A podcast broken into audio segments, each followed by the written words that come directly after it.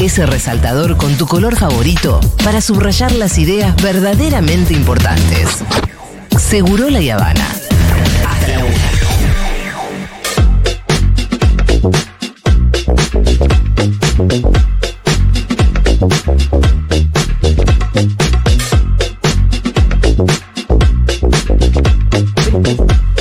Bueno, chicos, tenemos muchísimos temas en el día de hoy. Eh, tenemos. Vamos ver. miren, vamos a entrevistar a Federico Angelini, que es vicepresidente del PRO y subsecretario de Intervención del Ministerio de Seguridad de la Nación. EPA. Lo conozco. ¿Ah, sí? Eh, eh, fue, mi- fue funcionario de la unidad de gestión e intervención social, que es la que atiende las villas en la primera gestión de Macri. Eh, así que vamos a portarnos bien. Sí, no pelear. Con respeto. No, digo porque por ahí ¿viste? Nah. la gente piensa que. La gente que no se pre- piense que yo me voy a andar haciendo la cocorita con opositores, ¿eh? No me pidan que yo, ay, eh, vaya a torear a nadie. No. No, se pregunta, se repregunta con profesionalismo, pero nadie se va a andar haciendo la heroína acá. Va a venir Juan Manuel Carr, Juanma, nuestro columnista de política internacional, con Mónica Benicio, que es militante de derechos humanos, feminista y activista, y es la compañera de Marieli Franco, Exacto. la viuda de Marieli Franco, quien fue brutalmente asesinada en el año 2018, eh, un asesinato que tuvo muchísima repercusión internacional porque fue un asesinato político. Político. Vamos a tener móvil de Rosu también. Vamos a tener eh, columna de Quique Viale y columna de Gaby Borrelli. Exacto. Bien, ¿de qué vamos a hablar hoy, Gaby? Hoy vamos a hablar de Borges, directamente, Ajá. así, a lo vida y obra, y al analizar un libro sobre Borges, un libro sobre Borges feminista. ¿En serio? Sí. ¿Me estás Bueno, hablando en mira, Te serio? lo juro. Lo escribió Estela Canto y me parece uno de los libros más feministas que leí en los últimos Mira tiempos. vos. Mira vos. Sí. ¿Había un Borges feminista? No, no, Ah, había no, una mujer que lo miraba, que es Estela Canto, que, Estela Canto que quedó relegada como al lugar de esa novia a la que Borges nunca le tocó el pelo, pero que el libro de ella que se reeditó eh, me parece una genialidad. De eso vamos a hablar. Y de, y de no la ven y lo que vio Borges. Me interesa un montón. ¿Vieron ¿No que- la ven? ¿No la No, ven? la Viste que ayer, actual, ayer, ayer Johnny Viale le dice a Patricia Bullrich, Patricia Bullrich le dice, ¿vos la ves, Johnny Viale? Sí, yo la veo. Bueno, ¿qué veía Borges? A un ciego de la Argentina. Viste que estoy. Bueno, acabo de terminar El nombre de la rosa, una de las novelas más Sí. importantes del siglo XX. Inspirado en Eh, Jorge Luis Borges. yo no sabía eso, es espectacular. Claro, ¿cómo se llama el protagonista? Sí, Jorge de, de Borges, no Exacto. me acuerdo. el- pero que es un hombre ciego, que es el bibliotecario. Exacto. En las sombras, en realidad. Pero es conservador y además es, de alguna manera, la némesis de Guillermo, que es eh, el que llega a la abadía a investigar los crímenes y que de alguna manera representa a Humberto Eco. Totalmente, claro. Eh, y yo no sabía que era una disputa que tenía con Borges. Sí, estaba inspirado en el cuento, se dice, vamos a hablar de ese cuento, y en el Zair, eh, que es un cuento de Borges que parece que inspiró eh, a Humberto Eco para escribir el nombre de Mira, bueno, espectacular. A mí me avisó Fede Vázquez, mi señora. No, mentira, Fede, dale. Eh, me dijo que el personaje ese Es- es- era en las Borges. iniciales. Le dije, ¿en serio? Sí, sí, es Borges. Wow, porque además lo pone en un lugar Que se- la se ve, pele- que claro. Se recontra pelea. Sí, O sea, sí, es, sí. es de verdad la némesis de Humberto Eco. Así que bueno, muy interesante. Ahora sí, vamos al resaltador. Cada cosa en su lugar. O sea, un caos ordenado. Seguro la Habana. De 10 a 13. Futurock FM. Desde los tiempos del coloniaje hasta 1943, el país se encontraba en un lamentable retardo en materia de leyes de protección a la familia argentina. Hoy, con la creación del Instituto Nacional de Previsión Social, que entra en su quinto año de vida, se encuentran amparados más de 3 millones de trabajadores. La asistencia social es una obra de vastas proyecciones que beneficia por igual a todos. El general Perón, inspirador de esta cruzada social, sostiene que los pueblos no pueden ser felices si los que trabajan quedan librados a la dureza de su destino sin ninguna protección. La maternidad y la niñez, los símbolos más puros de la familia, son objeto de atención esmerada y cariñosos cuidados. También los ancianos, los que rindieron en su hora el esfuerzo agotador para el bien común, reciben el justo premio que los habilita para sobrellevar su vejez con dignidad. Pronto la legislación dictará leyes jubilatorias que protejan al hombre de campo. Así, los principios humanos reconquistan sus derechos y se eleva el nivel moral y material de todos, asegurando un descanso tranquilo a los que laboran para el engrandecimiento de la patria. Este es un noticioso de época. A mí este sonido ya me parece Es una cosa hermosísima. es un noticioso de, digo noticioso porque en ese momento se decía así, eh, de 1948 que hablaba de las bondades y las prestaciones que daba el Instituto Nacional de la Previsión Social que había creado Perón cinco años antes, en 1943, que cumplía, este, bueno, años en ese momento, ¿no? Eh, y hablaba de eso, de de las prestaciones que brindaba el Estado y de cómo el Estado, bueno, cuidaba a la gente. Hoy es el Día Mundial de la Justicia Social y si vos entrás a la página oficial hoy de argentina.gov.ar, dice que la Asamblea General de las Naciones Unidas declaró en 2007, el 20 de febrero, como Día Mundial de la Justicia Social. La ONU instauró el día reconociendo que el desarrollo social y la justicia social son indispensables para la consecución y el mantenimiento de la paz y la seguridad de las naciones. Y hay un video de gente común tratando de explicar de qué se trata la justicia social. Para mí la justicia social es que frente a algún problema que tenga pueda acudir por asesoría legal. Justicia social es la posibilidad de tener oportunidades, de poder armar una vida, de poder tener eh, una, un futuro, de acomodar tu vida en un futuro. las personas somos todas iguales o que somos todas distintas en realidad y hacia una sociedad diversa es hacia donde vamos. Para mí, la justicia social es que el Estado reconozca mi identidad. Para mí, la justicia social es cuando necesitas ayuda, que haya alguien que te escuche y que te acompañe por la denuncia. La paradoja es que esto sigue colgado en la página argentina.gov.ar, es decir, una página oficial. Dice esto sobre la justicia social, pero el actual presidente de la nación dice esto sobre la justicia social. ¿Cuál es la nueva barbarie? La nueva barbarie es la justicia social. La justicia social tiene varios problemas. El primero es, yo te hago una pregunta, ¿vos estás a favor del robo? ¿Vos estarías a favor de tratar de modo desigual frente a la ley a alguien? No. Bien, la justicia social es justamente eso. ¿Por qué? A ver. Le- a ver, porque considera que hay dos individuos, a uno le saca por la fuerza, es un robo, y se lo da a otro, con lo cual los estás tratando de modo desigual frente a la ley. Es decir, y una de las cosas que pasa... Una construcción de equidad en una sociedad la desigual. equidad todavía, no, la, la equidad todavía es mon- monstruosa. Qué fuerte realmente que. Bueno, nada, voy a decir lo mismo de siempre, que este señor sea presidente. Y tiene otra definición más, mi ley, que esta fue dicha en un discurso. Estamos frente al fin del modelo de la casta. Ese modelo basado en esa atrocidad que dice que donde hay una necesidad nace un derecho, pero se, se olvida que ese derecho alguien lo tiene que pagar, cuya máxima expresión es esa aberración llamada la justicia social, que es injusta porque implica un trato desigual frente a la ley, pero además está predecedida de un robo. Bueno, él claramente también cuando dice esto de que donde hay una necesidad hay un derecho, le está discutiendo a una famosísima frase de Eva Perón. Pero también hay que decir que cuando Milei dice que la justicia social es una aberración, se pelea con todo el siglo XX. Porque hay un consenso del siglo XX es el de la justicia social. De hecho, el término se empieza, yo empecé a investigar un poquito de dónde salía el término, eh, y se empieza a formalizar, si bien hay fuentes más tempranas, viste, qué sé yo, en Europa del siglo XVIII se pueden encontrar, Aristóteles también, pero el término se empieza a formalizar primero después de la de la Primera Guerra Mundial, cuando se crea eh, la Liga de las Naciones y por lo tanto también la Organización Internacional del Trabajo, que incorpora la noción de justicia social a su constitución de la OIT, digo. Eh, entonces ahí empieza a encontrar ya como un cauce más bien jurídico, académico y formal. En 1931 la noción de justicia social se incorpora también a la doctrina social de la Iglesia Católica. Fíjense cómo se va institucionalizando. Porque, bueno, el Papa eh, Pío. ¿Cómo Tercero. se dice? No, Pío XI. Ah. Onceavo. Sí, no Pío XI, onceavo.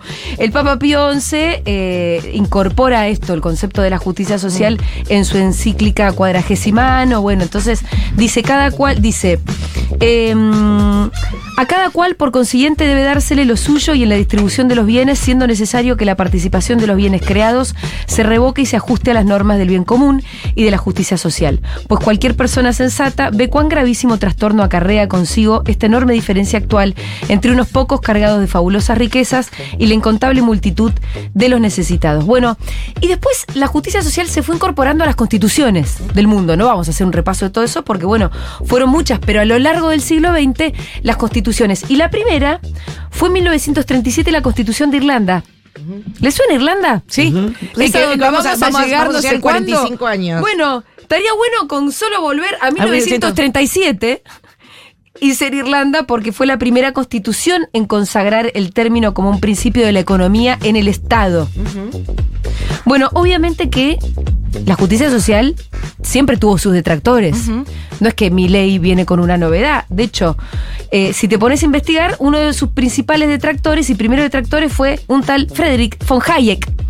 Que si le suena, le suena von- porque, porque mi ley siempre lo trae a Ah. colación a Hayek. Porque es de la escuela austríaca este esto chiflado. que- sí. Es de los chiflados de la escuela austríaca. Pero bueno, eran posiciones siempre minoritarias. Como les digo, la justicia social fue un gran consenso del siglo XX. Em, bueno, el significado de justicia social varía un poco. No es que hay una definición eh, unívoca. Vas a poder encontrar algunos que incluyan al Estado y otras definiciones que no lo incluyan al Estado. Pero la mayoría de las definiciones incluyen que es un deber del Estado de distribuir ciertos medios mínimos vitales, como los derechos económicos, sociales y culturales, por ejemplo, la protección de la dignidad humana y las acciones afirmativas para promover la igualdad de oportunidades. Y la última definición que encontré, de las más renovadas de las quiero decir, de las más modernas, es de el año 2020, que es del diccionario pan hispánico, del español jurídico, que dice eh, que es una obligación a cargo del Estado de procurar el equilibrio y la equidad entre la población, principalmente en favor de las personas desfavorecidas. Exacto. Bueno, y hay otras definiciones clásicas también que por ahí no lo incluyen al Estado, como el, el del diccionario de Cambridge, que define la justicia social como la idea de que todas las personas deben tener los mismos derechos y oportunidades y que la riqueza y los recursos de un país deben beneficiar a todos en ese país. Pero no mete al Estado necesariamente. Acá lo, lo que yo decía, que hay detrás de la, de la justicia social, de la idea de justicia social, una idea de sentido común, que es lo que está en disputa en este momento, es la Argentina y que por eso es modelo, ¿no? En, en realidad, mi ley se, eh, eh, está eh, en la, en la boca del mundo, ¿no? Porque tras eso hay una concepción de que el ser humano, por el solo hecho de haber nacido, le corresponde comer y vivir bien. Por ninguna otra cosa que por el hecho de haber nacido. Exacto. La justicia social, ya que le gusta tanto esa palabra la premisa al presidente de la nación, ¿no? Parte de la premisa, porque lo que él quiere cambiar, o lo que eh, este, eh, eh, eh, la escuela austríaca, ¿no? Filosóficamente quiere cambiar, es esa premisa. Que vos por el hecho de haber nacido, la justicia social implica, va a ser el Estado en algún momento, pero implica una concepción del, del, del alma y del cuerpo, donde por el solo hecho de existir, vos tenés el mismo derecho a otra persona. Eso lo garantiza. Bueno, en el siglo XX lo garantizaba el Sí. Estado-Nación, Sí. ¿no? Antes lo garantizaba. pero- Claro, y además me pareció interesante que la noción se empezara como a formalizar de alguna manera después de la Primera Guerra Por Mundial. supuesto. Porque la Primera Mundi- Guerra Mundial, que fue una chifladura total, fue una chifladura, eh, obviamente que se puede explicar en términos de tensiones entre imperios y todo, pero después una vez que se mandaron a la guerra esa, fue una irresponsabilidad absoluta. Millones, una generación entera de pibes europeos que murieron sin saber bien por qué estaban muriendo. Una guerra de trincheras que fue Eterna. eterna, eterna, donde aparte. Bueno, ahí está la famosa novela de. de, em, La eh, novedad en el frente. Sí, Novedad en el Frente, que, que, que es este título que además habla como de esta ironía, porque. Los pibes habla- arrancan como de una manera no muy los inocente. pibes arrancan recontentos, porque de hecho, supuesto. porque el otro día escuchaba un podcast de, de una historiadora que a mí me gusta mucho, que se llama Diana Uribe, colombiana, se los recontra recomiendo porque es bárbara, que ella dice, una guerra, a una guerra se va con la idea de la guerra previa que se vivió. Entonces, a la Primera Guerra Mundial se iba con la idea que se tenía de las guerras del siglo XIX, que eran guerras como más, más valerosas, más glamorosas de alguna manera, sí. más épicas, Más más, de cuerpo a de cuerpo, cuerpo a cuerpo. ¿entendés? Que más de gloria, con bailes, con Sí. cosas así. y la, la Primera Guerra Mundial fue un asco de mierda. Vivieron durante años adentro de unos pozos, con barro, con nieve, con ratas, con infecciones, con la ametralladora, Sí, sí, que sí, además con- eh, fue eh, la tecnología al servicio de matar a mansalva, ¿no? Sí, y aparte- donde vos no veías ni siquiera quién estaba matando, totalmente deshumanizada. Quedó, quedó totalmente trabada la guerra en un momento. Trabada. En donde se disputaban cinco metros para acá un día. Los informes eran: Sí. ganamos cinco metros, ganamos 20 metros. Claro, y lo que decía era que el título este de Sin novedades en el frente hace alusión a de un día en el que se murieron muchos miles de soldados, todos los amigos del autor. Es decir, Tremendo. un día espantoso, pero que el parte era sin novedades en el Sin frente. Porque básicamente Claro. no había pasado nada. Pero había habían avanzado. muerto miles. Pero habían Claro. muerto miles. Pero había no se había miles. avanzado para ningún lado, la guerra estaba trabada en ese Se instante. trababa ahí en las trincheras. Bueno, fue tal el espanto de la Primera Guerra Mundial que después el mundo ahí se organiza en la Liga de las Naciones y dice, bueno muchacho, que no vaya a volver a pasar esto porque es un desastre. Sí. ¿No? Entonces la OIT y todas estas otras agencias surgen de esa voluntad. Claro. Y de esa una- voluntad surge la idea de la justicia social En y un- de un Estado además que tiene que más o menos cuidar, distribuir. Sí, en una sociedad en donde estaba lleno de huérfanos, de viudas y de, Y de desamparados. mutilados. También de Mutilados, La de cantidad de millones de personas Claro. que quedaron sin un ojo, sin un brazo, discapacitados, pero una generación entera. Sí, y Los que volvieron, quedaron- volvieron sin un brazo. Y pibes, como digo, se quedaron sin padres, mujeres se quedaron sin esposo, familia totalmente destruida. Entonces era una necesidad evidente ver que haya que construir algo que pudiera contener todo ese desastre. Bueno, es una Y idea contraria al individualismo, Sí, ¿no? Contraria al individualismo que evidentemente necesitó el siglo XX de esa, esa herramienta cultural y, so- y social, de la justicia social, para poder reactivar una economía mundial, ¿no? Sí, que era el estado de bienestar, ¿no? Exacto, el estado de el esta- el- Exacto. A, lo que, a lo que se apuntaba era el estado de bienestar que lo garantiza la justicia social. Bueno, es que el con- gran consenso del siglo XX es el estado de bienestar. Claro. Que además se, se va reforzando después, Por ¿no? supuesto. Porque, porque Roosevelt lo refuerza muchísimo. Sí, porque todas las fuerzas que se fueron desatando, inclusive el capitalismo, apuntaba a eso. O sea, ¿cómo te vendían el capitalismo? Como la posibilidad de llegar al estado de bienestar más rápido, donde todos consigan su sueño, ¿no? Exacto, el. ¿Qué forma tomó el estado de bienestar en Argentina? Y peronismo. Exacto. Y acá me parece que además el peronismo le agrega una dimensión a estas definiciones más frías que acabo de traer de lo que es la justicia social. Vamos a escuchar un fragmento de un discurso de Perón Bueno. donde define qué es la justicia social peronista. El justicialismo posee su propia doctrina. Nuestra justicia social no desea solamente una equitativa distribución de valores materiales, sino también una correspondiente y justa distribución de bienes espirituales y morales. Todo lo que es o puede ser un bien de la sociedad ha de llegar al pueblo, es el destinatario final de todos los bienes que Dios ha puesto en manos de los hombres. Por eso luchamos entre todos los privilegios y con, en cualquiera de sus formas, económicas, sociales o políticas. Porque todo privilegio significa en alguna forma el injusto acaparamiento individual de valores que deben ser distribuidos equitativamente en beneficio del pueblo. La justicia social del peronismo se opone a todo privilegio. Así se trata de un monopolio económico, de una oligarquía política o de cualquier otra forma material o espiritual que no tenga como ideal de sus afanes el bien del pueblo y su felicidad. Bueno, a mí realmente me pone siempre la piel de gallina. Por ahí el audio no era muy bueno, no lo escuchamos, no, no, lo encontramos eh, mejor porque eh, lo sacamos de una peli, ¿no? De la peli de Fabio, pero no Sinfonía. de Sinfonía de un Sentimiento, exactamente. Eh, les quiero remarcar esto por si no se escuchaba del todo bien. Lo pueden ir a es buscar y está subtitulado Sí, en YouTube, sí. está subtitulado y se entiende mejor. Fíjense cómo Mileito habla de los privilegios. Totalmente. Perón también habla de los privilegios. Pero él hablaba, la justicia social del peronismo se opone a todo privilegio, así se trate de un monopolio económico, de una oligarquía política o de cualquier otra forma material y espiritual que no tenga como ideal de sus afanes el bien del pueblo y su felicidad. Esto es pelear contra los privilegios, no es darles todo a los monopolios económicos y a la oligarquía. Sí, sabía definir mejor, o sea, la, la definición de casta política es más confusa que la de oligarquía política que le daba Perón. Y bueno, sí. Porque- ¿Qué carajo es casta? Claro. No, es un amplio término además pre-siglo XX. Claro, ¿no? y, y- y- y Perón cuando decía la oligarquía política en ese momento, cuando el pueblo escuchaba, se sabía a quién se refería. Totalmente. A los conservadores que venían gobernando la patria desde a los años 30 hacia atrás, ¿no? Eh, hoy, era hay- más dif- hoy es más difuso saber quién es la casta, porque en definitiva. Es buenísimo eso, claro. o sea, la, ca- la casta es quien dice mi ley que sea la casta. Totalmente. La casta es lo que Milei diga que es la casta. Ahora sí, por sí- eso, bueno, y el pueblo lo entiende eso. Porque en el chiste, ¿viste? Eh, Sí. En el chiste está, eh, yo soy la casta, ¿viste? Sí. Ay, me aumentaron el colectivo, yo soy la casta. Como Sí. que, como que la se- casta. nos empezamos a reír de. Ahora se empieza a reír, pero por justamente por lo que dice eh, Pitu. El- el- la casta no, no tiene una, una, una eh, organización fuera de la, de la mente de lo que mi ley dictamina que es la casta o no.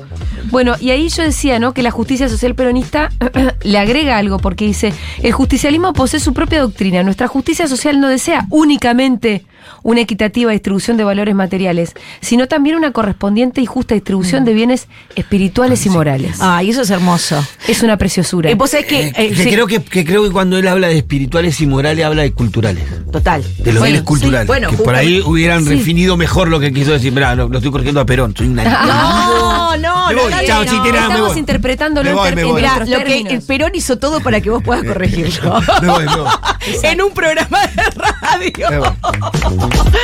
Bueno, Eh, y pero no- no, sí. no, porque quería que yo había, había eh, también había, eh, pensando en justicia social, había recordado una cita de Perón donde habla del alma, que eso también me gustó muy lindo, que es en, en- en 1951, que dice que eh, toda organización presupone eh, que la formación de todas las almas creando un alma colectiva. Y dice algo muy lindo Perón ahí, que también es muy existencialista, ¿no? Que dice, son las almas los que llevan los cuerpos y no los cuerpos a las almas. ¿No? Entonces dice, primero tenemos que ocuparnos de la, del alma de esta organización. Porque para mover a los cuerpos, y eso es el peronismo, ¿no? Ahí, ahí se entiende un poco por qué el peronismo recala en un sentimiento. Cuando se dice por qué, bueno, porque hay una idea de justicia social que se hace, bueno, palpable en la, reforma de del 49, de la reforma constitucional del 49, pero eso estaba, solventado sobre una idea de alma colectiva, ¿no? Del espíritu, eh, contendiendo que el hombre es eso, es al- alma y cuerpo. El fragmento que acabamos de escuchar, donde veíamos cómo también se define eh, a qué privilegios se opone el peronismo, sigue hablando de eh, que los únicos privilegiados son los niños. Claro. Que es una frase muy conocida del peronismo y que yo quiero admitir que no había entendido exactamente lo que quería decir hasta hoy. Hasta ayer a la noche, en realidad, que escuché el discurso entero. A ver. Escuchémoslo. ¿Acaso por eso mismo decimos que en esta tierra los únicos privilegiados son los niños? Porque son los únicos que nunca pueden utilizar ese privilegio como instrumento de explotación o de opresión. Creo firmemente que ya llega en el mundo la hora de los pueblos. Las instituciones que quieran mantener el de sus antiguos privilegios y niegan la realidad del pueblo impidiéndole que penetre en sus cuadros directivos, serán destruidos por la avalancha de las masas que surgen desde el principio de la historia por caminos de sangre y de dolor, pero con una marea incontenible de libertad y de justicia. ¿Acaso por eso mismo decimos que en esta tierra los únicos privilegiados son los niños? Porque son los únicos que nunca pueden utilizar ese privilegio como instrumento de, de explotación o de opresión. Por la pureza. Es por eso que La son los únicos los privilegiados. Yo no sabía que era- que a qué se niños. refería.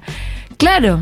La pureza de los niños, o sea, no, no, no. Eh, bueno, a ningún niño se le ocurriría usar ningún privilegio para, Para la explotación de quitarle y explotarle derecho a otro. otros. Bueno, eh, y el discurso sigue después también eh, refiriéndose un poco a esto que decíamos.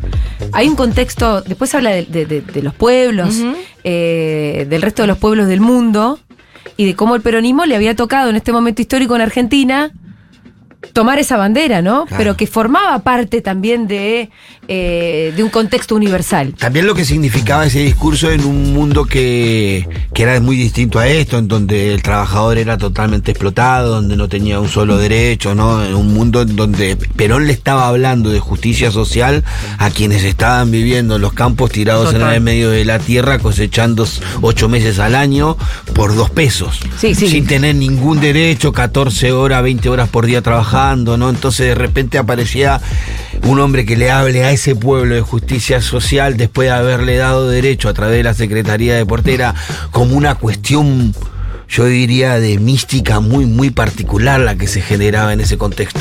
Y, y bueno, y le- la mística y la que llevó creo que al extremo esa idea de justicia social eh, fue Eva, ¿no? Claro. No, la idea de Eva. Eva tiene esa frase que dice, bueno, no es filantropía, no es, no- eh, dice, hay una cosa que es muy hermosa que dice, no es filantropía, no es caridad, no es limosna, no es solidaridad social. Y dice, ni beneficencia, ni siquiera, dice, ni siquiera es ayuda social, aunque la llamemos ayuda social. ¿No? Reconociendo, dice, es simplemente justicia. ¿No? Porque ella siempre extremando la posición, porque, claro, hay algo de la mística con Eva que sucede, ella extrema la posición porque ella es una del, es una del pueblo, ¿no? Eh, es una que, que es, es una que vivió. Eh, la- la- que, que vivió la, la opresión. Entonces dice, bueno, no es ni caridad, ni limosna, ni ayuda social, es simplemente justicia. Eh, estaba leyendo un unos cachitos también de La razón de mi vida y hay una parte donde ella dice, cre- creo que era La razón de mi vida, pero dice que un hombre una vez le dijo, cuando era chica, que si había muchos pobres era porque había unos que eran demasiado ricos. Y que ella dijo, ah, la puta madre. Pero que, que dice, hay que pelear misma- en contra de la naturalización de este estado injusto de cosas. Esa ¿no? misma frase es la que usa eh, Mujica en el último, en la última misa antes de matarlo. Ah, mira. Que él cuando dice, Ajá. no conozco otra fórmula para que haya menos pobres que que haya menos ricos. ¡Wow! ¡Qué buena frase, Mujica! Bueno, este fue nuestro resaltador del día de hoy. Se nos ocurrió volver a hablar un poquito de la justicia social.